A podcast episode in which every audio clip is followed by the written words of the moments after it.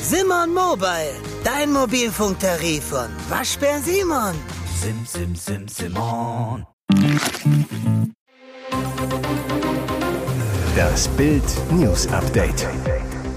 Es ist Samstag, der 18. November und das sind die Bild-Top-Meldungen. Skandalauftritt in Köln. Wie kam der Taliban unbemerkt nach Deutschland? Experten warnen, neue hinterlistige Corona-Variante auf dem Vormarsch. Experten schlagen Alarm. Island-Vulkan kurz vor dem Ausbruch. Ein Taliban in Deutschland? Wie kann das sein? Skandalauftritt am Donnerstagabend von Abdelbari Omar, hochrangiger Taliban-Funktionär und sogar Ex-Gesundheitsminister des Taliban-Regimes. Eingeladen hatte ihn eine afghanische Moscheegemeinde, die dafür Räume des türkischen Moscheevereins DITIB in Köln-Churweiler anmietete. Dort verbreitete der Funktionär Taliban-Propaganda, erzählte Teilnehmern das Märchen vom prosperierenden und sicheren islamischen Emirat Afghanistan. Wie ist das möglich? Klar ist, die deutschen Behörden wussten nichts. Das Bundesministerium des Inneren und für Heimat hatte im Vorfeld keine Kenntnis von dem besagten Auftritt, heißt es aus dem Innenministerium. Auch das Bundesamt für Verfassungsschutz hatte offenbar nicht die geringste Kenntnis davon, wen Afghanen da nach Chorweiler in die Deep-Tip-Räume eingeladen hatten. Peinlich, denn das BFV sitzt nebenan, nur zwölf Autominuten entfernt. Das Auswärtige Amt empörte sich nach Bekanntwerden des Vorfalls, nahm auf X Stellung und erklärte, ihm kein Visum erteilt zu haben. Aber der Taliban kam offenbar ganz legal, dank offener Grenzen. Afghanische Staatsbürger brauchen für die Einreise nach Deutschland ein Visum oder sie kommen mit einem Schengen-Visum, das jedes Land im Schengen-Raum ausstellen kann und stehen auf keiner Sanktionsliste. Genauso scheint es passiert zu sein. Omar war laut seines X-Profils vorher wohl auf einer WHO-Tagung in den Niederlanden. Von dort ist er wohl nach Köln gefahren durch offene Grenzen, ohne irgendeine Kontrolle. Und tatsächlich, er steht nicht auf einer Sanktionsliste Deutschlands oder der EU. Ein Blick auf diese Listen offenbart, um sie hat sich seit 2021 kaum jemand in Deutschland gekümmert. Das wäre die Aufgabe des Auswärtigen Amtes gewesen. Die immense Zahl der Atemwegserkrankungen fegt die Büros in Deutschland leer. Hinzu kommt eine Magen-Darm-Welle, ausgelöst durch den hochansteckenden Norovirus. Als wäre das alles nicht schon unangenehm genug, taucht jetzt eine neue Corona-Variante auf, die Experten als hinterlistig bezeichnen. Die jüngste Covid-Version JN1, eine Subvariante der Variante Perola. Der Abkömmling wurde erstmals im September entdeckt und ist inzwischen auch in Deutschland nachgewiesen. Der Infektiologe Thomas Russo, der die Variante entdeckte, schaut mit Sorge auf die neue Mutation. Der Experte von der Buffalo Universität in New York beschreibt die Mutation als extrem ansteckend. Die Variante verfügt über eine Vielzahl von Veränderungen am Spike-Protein. In der Folge kann das Virus noch schneller in die Zellen eindringen. Aufgrund der vielen neuen Veränderungen des Virus braucht der Körper länger für seine Immunantwort. Kurz gesagt, man wird schneller krank und bleibt es länger. Gerade Menschen, die einer Risikogruppe angehören, sollten ihre Impfung auffrischen. Mag Corona auch gefühlt vorbei sein, kommen dennoch Menschen mit dem Virus ins Krankenhaus. Es scheint nur noch eine Frage der Zeit zu sein, bis es in Island knallt. Laut des dortigen Wetterdienstes deutet inzwischen alles auf einen baldigen Vulkanausbruch hin. Es handelt sich dabei gleichwohl nicht um das Bild eines klassischen Vulkanausbruches. Stattdessen läuft ein etwa 15 Kilometer langer Magmatunnel unter der Gemeinde Grindavik bis unter den Meeresboden. Dieser Tunnel droht auszubrechen, so dass flüssiges Gestein, also Magma, an die Erdoberfläche treten würde. Allein in der Nacht zum Freitag registrierte der Wetterdienst um die 1000 Erdbeben. Bilder von aufgeplatzten, rauchenden Asphaltstraßen gingen um die Welt. Diese Verformung des Bodens verlangsamten sich inzwischen. Jedoch wurden in der Nähe des Kraftwerks Swartzengi, welches nördlich der geräumten Gemeinde Grindavik steht, Gase gemessen, welche auf Magma hindeuten. Grindavik liegt 40 Kilometer unweit der Hauptstadt Reykjavik. Die 3700 Einwohner mussten bereits vergangene Woche ihre Häuser räumen. Sie durften am Mittwoch kurz zurückkehren. Schnell sammelten sie ihre Habseligkeiten zusammen. Die Polizei war vor Ort. Zurückkehren durfte nur, wer es am Montag und Dienstag nicht in die Stadt geschafft hatte. Die Polizei kontaktierte sie jetzt persönlich. Die meisten anderen Bewohner hatten zwei Tage zuvor bereits das Nötigste in Sicherheit gebracht. Auch die Touristenattraktion Blaue Lagune wurde gesperrt.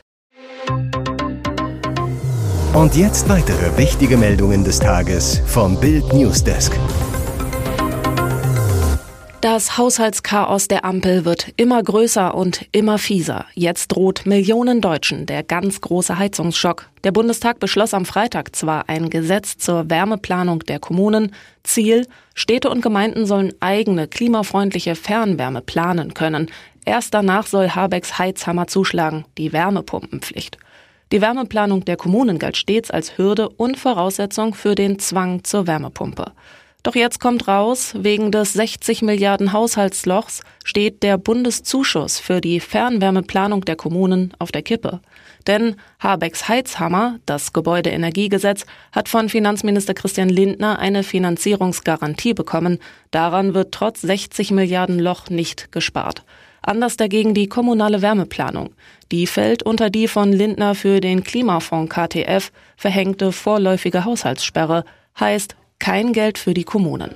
Hintergrund, das Bundesverfassungsgericht hatte die Finanzierung des KTF Klimafonds für grundgesetzwidrig erklärt. Geld für Wärmepumpen, aber nicht für die Fernwärme. Der fiese Effekt des am Freitag beschlossenen Gesetzes, die Hürde vor Habecks Heizhammer, könnte einfach wegfallen. Denn im Gesetzestext heißt es, Gemeindegebiete, in denen keine Wärmeplanung vorliegt, werden so behandelt, als läge eine Wärmeplanung vor. Heißt, Hürde weg, Heizhammer kommt, so oder so. Er gilt in der KI-Branche als Ikone. Jetzt ist er seinen Job los. OpenAI-Chef und ChatGPT-Erfinder Sam Altman muss gehen. Bei der Entwicklerfirma hinter dem populären Chatbot ChatGPT gibt es einen überraschenden Chefwechsel. Der Verwaltungsrat von OpenAI entzog Mitgründer und Firmenboss Sam Altman das Vertrauen. Altman sei nicht aufrichtig in seiner Kommunikation mit dem Gremium gewesen, hieß es in einer Mitteilung am Freitag. Altman war das öffentliche Gesicht von OpenAI und im weiteren Sinne auch des Booms bei künstlicher Intelligenz. Technologiechefin Mira Murati werde vorläufig den Chefposten übernehmen, während die dauerhafte Nachfolge geregelt werden solle, hieß es weiter. Das Unternehmen machte keine weiteren Angaben zu den Vorwürfen gegen Altman. Es hieß aber in ungewöhnlich scharfen Worten für eine Pressemitteilung, der Verwaltungsrat hat kein Vertrauen mehr in seine Fähigkeit, OpenAI weiterhin zu führen. Altman stand bis zuletzt im Rampenlicht. Noch am Donnerstag sprach er auf dem Gipfel der APEC-Ländergruppe in San Francisco. Während über die Gründe für Altmans Rauswurf gerätselt wurde, schrieb er in einer kurzen Stellungnahme bei der Online-Plattform X lediglich, dass er später über seine Pläne für die Zukunft informieren werde. Glühenden Zuspruch bekam Altman vom ehemaligen Google-Chef Eric Schmidt. Altman sei für ihn ein Held, der unsere Welt für immer verändert habe, schrieb Schmidt bei X. Er könne nicht abwarten zu sehen, was Altman als nächstes mache, und Milliarden Menschen würden davon profitieren. Euro-Jackpot geknackt. 36,5 Millionen Euro gehen nach Deutschland. Verfrühte Bescherung in Norddeutschland. Ein Lottospieler aus Niedersachsen hat den Euro-Jackpot geknackt und rund 36,5 Millionen Euro gewonnen. Wie die Westdeutsche Lotterie am Freitagabend mitteilte, hatte der Sieger in der Gewinnklasse 1 die richtigen Gewinnzahlen 4, 14, 15, 20 und 28 sowie die Eurozahlen 7 und 9. Dafür gibt es 36.524.877 Euro. In der zweiten Gewinnklasse konnten sich fünf Teilnehmer über jeweils 354.404 Euro und 70 freuen. Einmal ging die Summe nach Rheinland-Pfalz, einmal nach Schleswig-Holstein, zweimal nach Finnland und einmal nach Polen. In der dritten Gewinnklasse gingen jeweils 166.556 Euro und 50 an insgesamt sechs Spieler, davon zwei aus Nordrhein-Westfalen und je eine oder einer aus Baden-Württemberg, Bayern, Norwegen und Polen. Hier ist das Bild News Update. Und das ist heute auch noch hörenswert. Analyse des Zoff-Gipfels. Erdogans Zuckerbrot- und Peitschespiel mit Scholz. Es war ein diplomatischer Hochseilakt. Erdogan bei Scholz. Der Türkei-Präsident nutzte den Kurztrip für eine längliche Rede. Er begann mit übler Israel-Hetze und setzte Hamas-Geiseln mit Terroristen in israelischen Gefängnissen gleich. Er warf Israel vor, Gaza dem Erdboden gleichgemacht, angeblich 13.000 Palästinenser ermordet zu haben. Dazu Gotteshäuser, Gebetshäuser, Kirchen und auch Krankenhäuser zu zerbomben. Doch dann wechselte er ins diplomatische Fach. Er, Erdogan, der große Vermittler. Er habe schon vermittelt zwischen Ukraine und Russland im Getreidedeal. Er habe sich immer offen und klar gegen Antisemitismus ausgesprochen. Er sei Israel nichts schuldig in Sachen Holocaust. Scholz seinerseits spielte das Zuckerbrot und Peitsche Spiel munter mit, stellte zuallererst klar, dass Israel von Terroristen der Hamas angegriffen wurde, deshalb jedes Recht habe, sich zu verteidigen. Dies sei notwendig für eine langfristige Perspektive in der Region. Scholz, der Terror muss ein Ende finden. Aber Scholz bedankte sich auch schnurstracks für Erdogans Vermittlung im Ukraine-Getreidedeal. Sagte an, über Visaerleichterung für Türken zu sprechen. Das gleiche gelte für Handel und Wirtschaft. Gehören Sie dazu? Mit diesem Gehalt kriegen Sie künftig noch Elterngeld.